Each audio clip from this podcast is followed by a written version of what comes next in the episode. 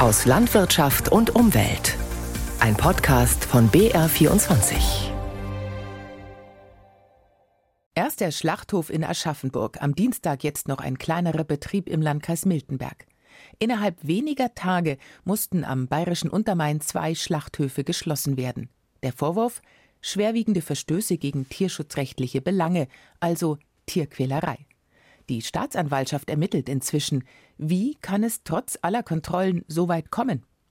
Außerdem Wolf und Wahlkampf, wie sich bei der traditionellen oberbayerischen Hauptalmbegehung Bundes- und Landespolitiker ins Licht setzen. Und wir schauen auf die Zementherstellung. Welche Möglichkeiten gibt es, sie weniger klimaschädlich zu machen? Um diese und weitere Themen geht's heute in der nächsten knappen halben Stunde aus Landwirtschaft und Umwelt. Ich bin Berit Breitsamer. Zurück zu den Schlachthöfen. Die jüngsten Vorwürfe sind bekannt geworden, weil die Tierrechtsorganisation Soko Tierschutz Videomaterial von versteckten Kameras ans Landratsamt gegeben hat. Zu sehen Schweine, die noch lebend zerteilt werden, kranke Rinder, die mit Elektroschocks aus dem LKW getrieben werden. Wie Sie von solchen Missständen erfahren, schildert Friedrich Müllen von der Soko Tierschutz diese Woche im bayerischen Fernsehen. In den meisten Fällen, wie zum Beispiel Aschaffenburg, gibt es Whistleblower, die sagen, sie halten es nicht mehr aus. Das sind oft gestandene Metzger, die ihr ganzes Leben nichts anderes getan haben, aber sich dann bei mir im Prinzip ähm, ausheulen und sagen, sie ertragen es nicht mehr. All die Sachen, die sie sehen, das Veterinäramt macht nichts. Die Leute haben oft einen Leidensweg auch hinter sich, weil sie sich schon an die Behörden gewendet haben und sehen, es bringt nichts. Und dann rufen sie lieber beim Veganer an, ja, beim Tierrechtler, wo man ja eigentlich denkt, das ist der Feind. Ja stellt sich die Frage, wie werden die Schlachthöfe eigentlich kontrolliert? Warum können die Kontrollen versagen und was soll sich ändern? Lorenz Storch hat nachgefragt. Warum kommt es immer wieder zu Tierschutzverstößen an Schlachthöfen? Friedrich Müllen vom Verein Soko Tierschutz hat eine Reihe von Fällen durch Aufnahmen mit versteckten Kameras aufgedeckt. Er meint, bei jedem Schlachthofskandal ist es immer ein Versagen der amtlichen Veterinäre. Die amtlichen Veterinäre sind entweder nicht da oder sie sehen weg oder sie warnen sogar, wie im jüngst veröffentlichten Fall Aschaffenburg, die Schlachter vor übergeordneten Kontrollen. Amtliche Tierärzte sind, anders als der Name vermuten lässt, keine Beamte, sondern nur vom Amt beauftragt für die obligatorische Fleischbeschau bei jeder Schlachtung. Auf sie allein kann man sich künftig nicht mehr verlassen, findet der grüne Landrat von Miltenberg, Marco Scherf. Er fordert, dass wir doch im Endeffekt jeden Schlachtvorgang filmisch festhalten. Und jetzt auch unter dem Eindruck dessen, was wir jetzt hier im Landkreis Miltenberg vor kurzem in, Aschaffenburg erlebt haben, sehe ich diesen Vorschlag nochmal mit anderen Augen, dass vielleicht wirklich angesichts dieser kriminellen Energie und Verantwortungslosigkeit das vielleicht am Ende doch letzten Endes das Einzige ist, worüber wir ernsthaft nachdenken müssen. Videoüberwachung in den neuralgischen Bereichen von Schlachthöfen mit direkter Übertragung zu den Kontrollbehörden. Das fordert auch die Landesarbeitsgemeinschaft für Fleischhygiene und Tierschutz in Bayern seit Jahren. Bei der CDU-Landwirtschaftsministerin Julia Klöckner sei man damit jedoch abgeblitzt, so Kai Braunmiller, leitender Veterinärdirektor der Stadt Bayreuth. Bei der Ampel habe sich das geändert. Also die ganzen Dinge, die liegen geblieben sind, in Anführungszeichen, stehen jetzt im Koalitionsvertrag, werden auch bearbeitet. Allerdings ist im jetzigen Entwurf drin, dass die kleinen Schlachtstätten nicht dazu sollen. Und dem widersprechen wir. Die Erfahrung hat gezeigt, dass gerade auch in kleinen Schlachtstätten da und dort Defizite sind. Beim internationalen Fleischkonzern Fion etwa mit Schlachthöfen in Waldkraiburg, Buchloe, Landshut und Vilshofen ist so eine Videoüberwachung bereits im Einsatz. Künstliche Intelligenz helfe den Tierschutzbeauftragten des Unternehmens dabei, die Videoaufnahmen auszuwerten, so Vion. Das bayerische Verbraucherschutzministerium weist auch darauf hin, dass Großschlachtereien direkt von der Kontrollbehörde für Lebensmittelsicherheit und Veterinärwesen überwacht werden. Aus Sicht des Bayreuther Veterinärdirektors Braunmiller darf man kleine Schlachtereien aber nicht pauschal schlecht machen. Wir brauchen Schlachthöfe und wir brauchen die auch in der Region. Deswegen schmerzt es für die Regionalität, wenn ein Schlachthof zugemacht wird, bloß weil die Betriebsführung eine sehr seltsame Einstellung zum, zum Tierschutz hat. Aus seiner Sicht hapert es oft auch am Personal, das nur schlecht eingewiesen und betreut wird und am Material. Immer wieder seien Billigbetäubungsgeräte im Einsatz, die nicht richtig funktionieren. Auch hier brauche es strengere Standards und Kontrolle. Wenn die Tierschutzkontrollen versagen, zieht das Kreise. So fallen die jüngsten Skandale in den Schlachthöfen von Aschaffenburg und im Landkreis Miltenberg auch auf die Metzger und Landwirte in der Region zurück. Denn die brauchen nicht nur Notfalllösungen für ihre Schlachttiere, sondern sie müssen sich auch um ihren Ruf sorgen, berichtet Mona Böhm. Betriebsamkeit in der Metzgerei Häuser Aschaffenburg. Eben ist eine neue Lieferung mit Schweinehälften eingetroffen. Metzger und Geschäftsführer Marco Häuser schiebt sie entlang einer Traverse in den Zerlegeraum. 20 bis 30 solcher Hälften braucht die Metzgerei jeden Tag. Doch seit der Schlachthof in Aschaffenburg geschlossen ist, klappt das nur mit erheblichen Organisationsaufwand. Also wir haben uns mit den umliegenden Schlachtbetrieben kurz geschlossen. Wir schlachten im Moment im Landkreis Würzburg bei einem Kollegen. Wir schlachten in Fulda auf dem Schlachthof und wir schlachten bei einem Metzgerkollegen in Breitendiel. Also wir haben das alles ein bisschen aufgeteilt, weil natürlich die anderen auch nicht komplett freie Kapazitäten haben. Und eine langfristige Perspektive fehlt. Hinzu kommen Anfragen von Kunden, die Marco Häuser bearbeiten muss. Nach dem Skandal muss das Vertrauen erst wieder hergestellt werden. Ein herber Schlag für den Metzger, der eigentlich genau auf seine Lieferketten achtet. Also das war nicht ein Schlag in die Magengrube, das war per se ein Stich ins Herz, weil man sich wirklich Gedanken vom Anfang bis zum Ende macht. Und dann ist dieser wichtige Schritt, wo wir alle ein bisschen mit Demut ja auch drauf gucken müssen, weil das Tier stirbt einfach für unsere Nahrung. Ja, und der muss so durchgeführt werden, dass wir das ethisch vertreten können. Die Metzgerei arbeitet dafür eng mit den Landwirten zusammen, von denen die Tiere stammen. Häuser kennt sie alle persönlich, zum Beispiel Rinderhalter Sebastian Heg aus Laufach im Landkreis Aschaffenburg. Seine Weidehaltung ist vom Grünland Spessart zertifiziert, doch geschlachtet wurde bislang in Aschaffenburg. Wohin der Landwirt seine Tiere das nächste Mal bringen kann, weiß er noch nicht. Umso weiter die Tiere halt verkarrt werden, umso schlechter wird es halt. Es war für uns der kürzeste Weg. Wir haben nicht einmal eine halbe Stunde gebraucht da rein. Konnte es selber reinfahren. Das war auch ein großer Vorteil. Bei einem längeren Transportweg müssten die Rinder nun abgeholt und mit fremden Tieren zusammengesteckt werden. Ein Stressfaktor, genauso wie die längere Transportzeit. Auch für das Tierwohl wünschen sich Landwirte und Metzger also eine Lösung in der Region. Doch nach den Skandalen wird das erstmal kompliziert, so Jürgen Herzing, Oberbürgermeister in Aschaffenburg. Also ein regionaler Schlachthof ist wünschenswert.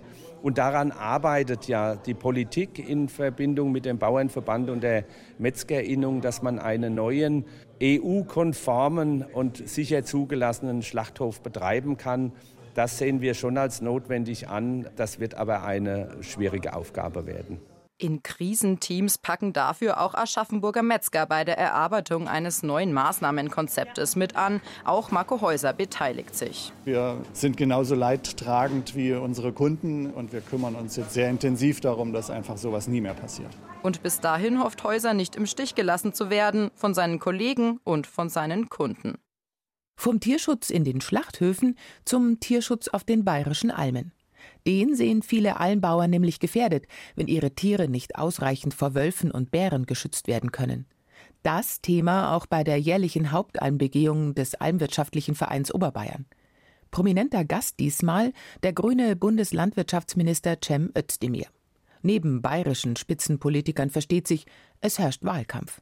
Und vielen Almbauern. Dagmar Bohrer-Glas war beim Begehungsauftakt auf der Sattelalm im Landkreis Rosenheim dabei. Die Stimmung unter den Almbauern, sie ist nicht die beste an diesem regnerischen Vormittag auf der Sattelalm. Schuld ist aber nicht das Wetter. Ja, hauptsächlich geht es um einen Wolf, um einen Bären ich kann mich nicht wehren. Wenn ich in den Wald reingehe, der Bär kommt auf mich zu, was soll ich tun? Es wird alles auf Brüssel geschoben. Also das ist für mich keine Ausrede mehr. Österreich tut jetzt mittlerweile auch schon abschießen. Die Deutschen haben große Nettozahler in die EU. Also mir kann keiner erzählen, dass die nichts zum Sagen haben, weil andere Sachen bringen sie auch durch. Die da oben wissen aber gar nicht, was da herunter läuft. Sie darf nie so anschaffen, was da herunten zu machen ist. Und das funktioniert einfach immer nicht. Mehrere hundert Almbauern haben sich versammelt auf der Wiese. Sie alle bekommen lobende Worte von der Politik. Die Leistung der Almbauern wird wohl gesehen. Und auch deren Themen. Minister Ministerpräsident Markus Söder. Weil für uns ist klar, die Alm braucht keine Wölfe, wir brauchen auch keine Zäune, sondern wir brauchen Sicherheit für die Almwirtschaft, meine sehr verehrten Damen und Herren. Der Wolfsbestand solle künftig regional abgebildet werden und es solle auch regional darauf reagiert werden können. Das unterstütze auch die EU-Kommissionspräsidentin Ursula von der Leyen, so Markus Söder. Besonderer Gast auf dieser Hauptalmbegehung der grüne Bundeslandwirtschaftsminister Cem Özdemir. Mehr. Auch er äußert sich zum Wolf. Wir haben bis an die Grenze dessen, was nach europäischem Recht möglich ist, das Bundesnaturschutzgesetz verändert. Das lässt nicht nur zu, dass der einzelne Problemwolf, der reißt, der den Zaun überspringt, entnommen werden kann, sondern es lässt sogar möglich, dass das gesamte Rudel entnommen wird. Das lässt das Bundesgesetz möglich. Ich sage nur, machen Sie es. Ich werde Sie nicht daran hindern. Mit dem Wolf wird Wahlkampf gemacht, statt nach Lösungen zu suchen, kritisiert Richard Merkner, der Vorsitzende des Bund Naturschutz Bayern, der ebenfalls mit Rucksack und Wanderstock auf die Alm gekommen ist. Und deswegen mussten wir auch gegen diese Wolfsverordnung klagen. Wir brauchen tatsächlich regional angepasste Lösungen. Es muss in jedem Landkreis einen runden Tisch geben, der tatsächlich nicht meint, man kriegt den Wolf mit dem Gewehr weg, sondern man sucht Lösungen, die können in jedem Landkreis anders aussehen. Ist auch die Frage, ob Schafe beschützt werden müssen oder Kälber oder ältere Rinder. Und für diesen Dialog reichen wir die Hand. Neben dem Wolf ist auch die Zukunft der Kombihaltung ein wichtiges Thema für die oberbayerischen Landwirte. Der Mix aus Sommerweidegang und der Anbindehaltung im Winter. Bundesminister Özdemir bezeichnete die Kombihaltung als faire Übergangslösung. Bayerns Landwirtschaftsministerin Kanniber pocht dagegen auf Planungssicherheit. Dann ist es Zeit, weiterzugehen, die Sattelalm hinter sich zu lassen. Nicht alle Politiker haben die Zeit mitzuwandern über das Atzmoos-Gebiet von Alm zu Alm. Immerhin beträgt die reine Gehzeit fünf Stunden. Der Bundeslandwirtschaftsminister will mitwandern. Mit mir kann man schwätzen. Ich habe mal gesagt, wer sich mit mir nicht einigen kann, kann sich mit niemand einigen. Und dieser Almbauer möchte durchaus versuchen, auf der großen Wanderung den ein oder anderen zu sprechen. Ja, schauen wir mal, vielleicht erwischen wir jemanden. Der Wolf ist ein Raubtier, der Fischotter auch. Seit Dienstag ist es möglich, in Niederbayern und fast der gesamten Oberpfalz Fischotter zu töten. Die Staatsregierung will damit ernste fischwirtschaftliche Schäden vermeiden. Dass Fischotter tatsächlich bald in großer Zahl sterben werden, ist allerdings eher unwahrscheinlich. Mit der seit einer Woche gültigen Regelung dürfen 32 Tiere pro Jahr getötet werden. Das halten Landesfischereiverband und die Teichwirte für kaum praktikabel. Und Naturschützer wollen gegen die Regelung klagen. Margit Ringer mit Hintergründen aus der Oberpfalz. Der Seeadler fliegt über den 10 Hektar großen Teich von Franz Kühn bei Tirschenreuth. Ein paar Schwäne schwimmen dahin. Der Teichinhalt ist allerdings jedes Jahr eine Überraschung bei der Ernte. Wir haben eh schon gering besetzt, also da haben wir 2000 Karpfen drin und ja gut, was man dann im Herbst letztendlich rausbringt, wissen wir noch nicht. Verluste zwischen 20 und 95 Prozent pro Teich hat er seit Jahren. Hauptgrund der Fischotter. Die Teichwirte rechnen, dass mindestens 300 Exemplare davon im Landkreis Tirschenreuth leben, aufgrund von Fotos auf Wildkameras und aufgrund der Fraßschäden. 32 Exemplare dürfen nun pro Jahr getötet werden, allerdings in ganz Niederbayern und fast der gesamten Oberpfalz. Das Ziel der Staatsregierung, ernste fischwirtschaftliche Schäden mit der jetzt erlaubten Entnahme abzuwenden, ist damit Makulatur, glaubt Franz Kühn. Die Problematik keiner will ausrotten, aber 32 auf Oberpfalz und Niederbayern als Entnahme wird an der Situation gar nichts ändern. Die Vorgaben für eine Ottertötung sind streng. Nur bis zu 200 Meter vom Gewässerrand entfernt. Nur die jeweiligen Jagdpächter und seine Jäger. Und von Februar bis November dürfen Otter nur in Lebendfallen gefangen und anschließend nur dann getötet werden, wenn sie unter 4 Kilo oder mehr als 8 Kilo wiegen.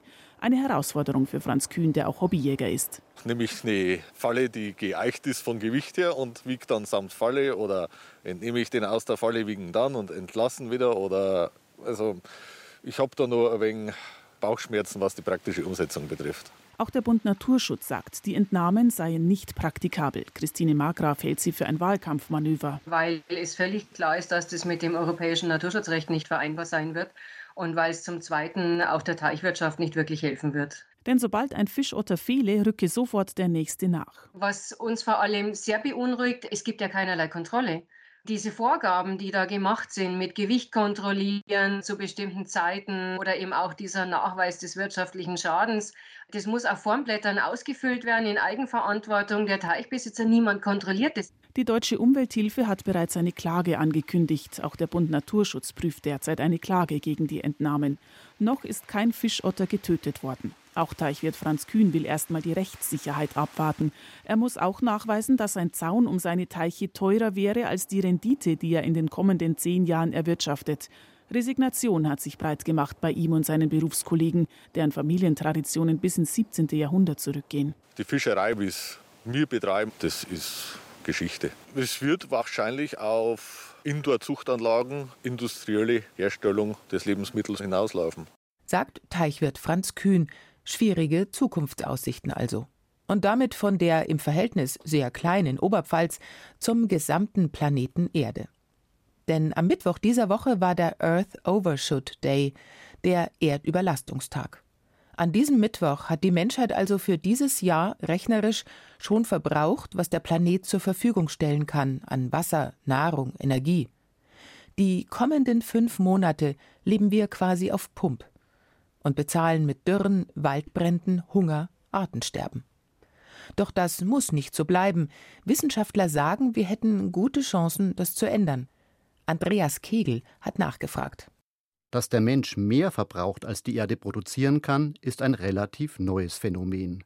Vor 50 Jahren, 1970, war die Welt mehr oder weniger noch im Gleichgewicht. Seitdem haben wir die Belastung kontinuierlich gesteigert. Die eine Erde reicht uns nicht mehr. Jetzt brauchen wir theoretisch ein Dreiviertel Erden, um unsere Bedürfnisse und Wünsche zu befriedigen. Wenn wir weitermachen wie bisher, werden es 2030 schon zwei Erden sein. Was ist heute anders als 1970? Frage an die Geografin und Klimaforscherin Professor Sabine Pongratz von der Ludwig-Maximilians-Universität München. Unser Konsum hat sich natürlich einfach seit den 70er Jahren deutlich ähm, erhöht. Wir leben besser, wir sind reicher und das spiegelt sich in vielerlei Hinsicht wieder natürlich auch in, in den CO2-Emissionen, andere Mobilitätsmuster, andere Urlaubsreisen, die man heutzutage macht. Und so ist es nicht erstaunlich, dass in Deutschland wie in vielen ähm, Staaten der westlichen Welt dieser ökologische Fußabdruck also deutlich zugenommen hat. Der Erdüberlastungstag hat sich dieses Jahr um fünf Tage nach hinten verschoben, vom 28. Juli auf den 2. August. Doch das ist leider keine Trendwende, sondern nur eine Anpassung an zusätzliche Daten, sagen die Forschenden des Global Footprint Network, die den ökologischen Fußabdruck der Menschheit berechnen. Tatsächlich positiv war der Rückgang der Erdüberlastung um fast einen Monat während der Corona-Pandemie, so der Philosoph und Ökonom Professor Johannes Wallacher von der Münchner Hochschule für Philosophie. Viele Aktivitäten wurden runtergefahren, Flugreisen, das Wirtschaftswachstum wurde reduziert. Ich glaube, die Herausforderung besteht jetzt zu zeigen, dass wir das ganz bewusst und nicht unfreiwillig können und dass wir dadurch eben uns nicht einschränken, sondern unseren Wohlstand auf eine andere, zukunftsfähigere Weise produzieren können. Die Industrieländer verbrauchen erwartungsgemäß am meisten Ressourcen. In den USA ist die Erdüberlastung schon am 13. März, in Deutschland am 4. Mai, in China am 2. Juni. Jamaika dagegen ist sozusagen Klassenprimus. Hier ist der errechnete Überlastungstag erst am 20. Dezember. Was können wir tun, um die gestresste Erde zu entlasten? Weniger Fleisch essen, weniger fliegen, weniger Auto fahren, weniger Gas verbrauchen. Das würde die Ökobilanz der Welt verbessern. Klar. Aber alles auf den Bürger abwälzen, greift zu kurz, meint der Wirtschaftsethiker Johannes Wallacher. Es braucht klare staatliche Vorgaben. Wir müssten anfangen, die Aktivitäten, die wir momentan aktiv subventionieren, Stichwort Dieselprivileg, Pendlerpauschale zurückzufahren. Und damit hätten wir in Deutschland zum Beispiel einen hohen zweistelligen Milliardenbetrag, den wir für Investitionen in die Zukunft, für soziale Ausgleichsmaßnahmen einsetzen könnten, um diesen Wandel aktiv voranzutreiben. Vor allem sollten die Politikerinnen und Politiker besser kommunizieren. Da sind sich Fachleute einig, sagt die Klimaforscherin Julia Pongratz von der Ludwig-Maximilians-Universität München. Wenn wir beispielsweise daran denken, dass wir den Mobilitätssektor umstrukturieren, dann werden wir sauberere Städte haben, ne, in denen auch Kinder wieder auf den Straßen spielen. Wenn man über Ernährungsgewohnheiten nachdenkt, dann sehen wir ja, dass hoher Fleischkonsum auch korreliert mit erhöhten Herz-Kreislauf-Erkrankungen. Und ich glaube, das müssen wir viel mehr kommunizieren. Anstatt die Zukunft schwarz zu malen, sollten wir die Chancen sehen, wenn wir jetzt anfangen, die Wirtschaft nachhaltig umzubauen. So Johannes Wallacher. Wir haben die deutsche Ingenieurskunst, wir haben die Ideen, wir haben gute Universitäten und gut ausgebildete junge Menschen. Und wenn wir das alles zusammenbringen zu einem Ziel, den Wandel hin zu einer nachhaltigen Gesellschaft zu schaffen, dann ist die Chance nicht gering, dass dieser Wandel gut gelingt. So Professor Johannes Wallacher von der Münchner Hochschule für Philosophie. Bleiben wir also bei der deutschen Ingenieurskunst. Das Treibhausgas CO2 ist einer der Treiber des Klimawandels und die Herstellung von Zement ist ausgesprochen energie- und damit CO2-intensiv. Wie ließe sich das ändern? Damit beschäftigt sich das internationale Unternehmen Rohrdorfer Zement mit Sitz unter anderem im Landkreis Rosenheim schon seit längerem. So läuft in Rohrdorf seit Herbst letzten Jahres Deutschlands erste Anlage zur CO2-Rückgewinnung in der Zementindustrie. Dagmar Bohrer-Glas hat sich das angeschaut. Im Zementwerk Rohrdorf wird aus CO2 Ameisensäure. Mit Hilfe von elektrischer Energie und Wasser versucht der Chemiker Thomas Meyerecker aus CO2 einen Wertstoff zu generieren. Ameisensäure ist ein sehr interessantes Produkt. Es wird als Enteisungsmittel eingesetzt, es wird in Desinfektionsmittel eingesetzt. Bislang könne Ameisensäure nur aus fossilen Brennstoffen hergestellt werden. Mit unserer CO2-Elektrolyse können wir sozusagen in einem Reaktionsschritt also mit CO2 starten und daraus Ameisensäure machen. So brauchen wir keine fossilen Brennstoffe und wir generieren einen eigentlich sehr interessantes Produkt. Die kleine Ameisensäure-Pilotanlage befindet sich in einem blauen Arbeitscontainer auf dem Werksgelände. Ziel des Unternehmens ist es, Ameisensäure im großen Stil aus CO2 herstellen und verkaufen zu können. Denn es sei teuer, CO2 aus der Produktion abzuscheiden. So könne man vielleicht einen Wert zurückgenerieren. Abnehmer wäre zum Beispiel das bayerische Chemiedreieck. Die Branche jedenfalls würde die Forschungsergebnisse aus Rohrdorf mit Interesse beobachten.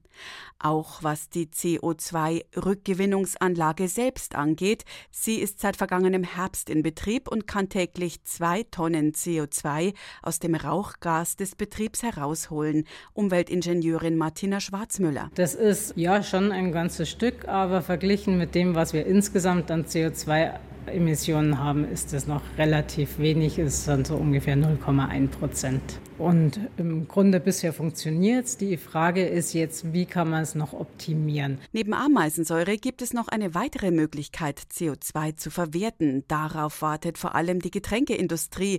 Und zwar lebensmittelechtes CO2 abgefüllt als Kohlensäure in großen Kartuschen. Dann könnte sich das CO2 quasi im Bier wiederfinden. Letztendlich setzt Rohrdorfer Zement noch eines obendrauf, strebt die CO2-Kreislaufwirtschaft im Großen an. Via Pipelines könnte CO2 zum Beispiel von Rohrdorf im südlichen Oberbayern ans Chemiedreieck im östlichen Oberbayern geliefert werden. So Philipp Stadler, Leiter des neuen Net Zero Emission Teams bei Rohrdorfer Zement. Es laufe gerade eine Machbarkeitsstudie. Man muss dafür auch diese Infrastrukturprojekte machen. Genauso wie wir das ja auch im Verkehr machen, Schienen und so weiter legen, muss das auch parallel für die CO2-Industrie möglich sein. Also es müssen Pipelines gelegt werden. CO2 CO2 vermeiden, CO2 abscheiden und weiterverwerten. Rohrdorfer Zement forsche auch deswegen daran, um zukunftsfähig und letztendlich wirtschaftlich zu bleiben. Immerhin 10 Prozent der CO2-Emissionen der gesamten deutschen Industrie kommen aus der Zementherstellung. Neue Ideen könnten also wirklich was bewirken gegen die weitere Klimaerwärmung. Und damit verabschiede ich mich für diese Woche mit unseren Themen aus Landwirtschaft und Umwelt. Mehr Infos dazu finden Sie im Netz unter br24.de-sonntag.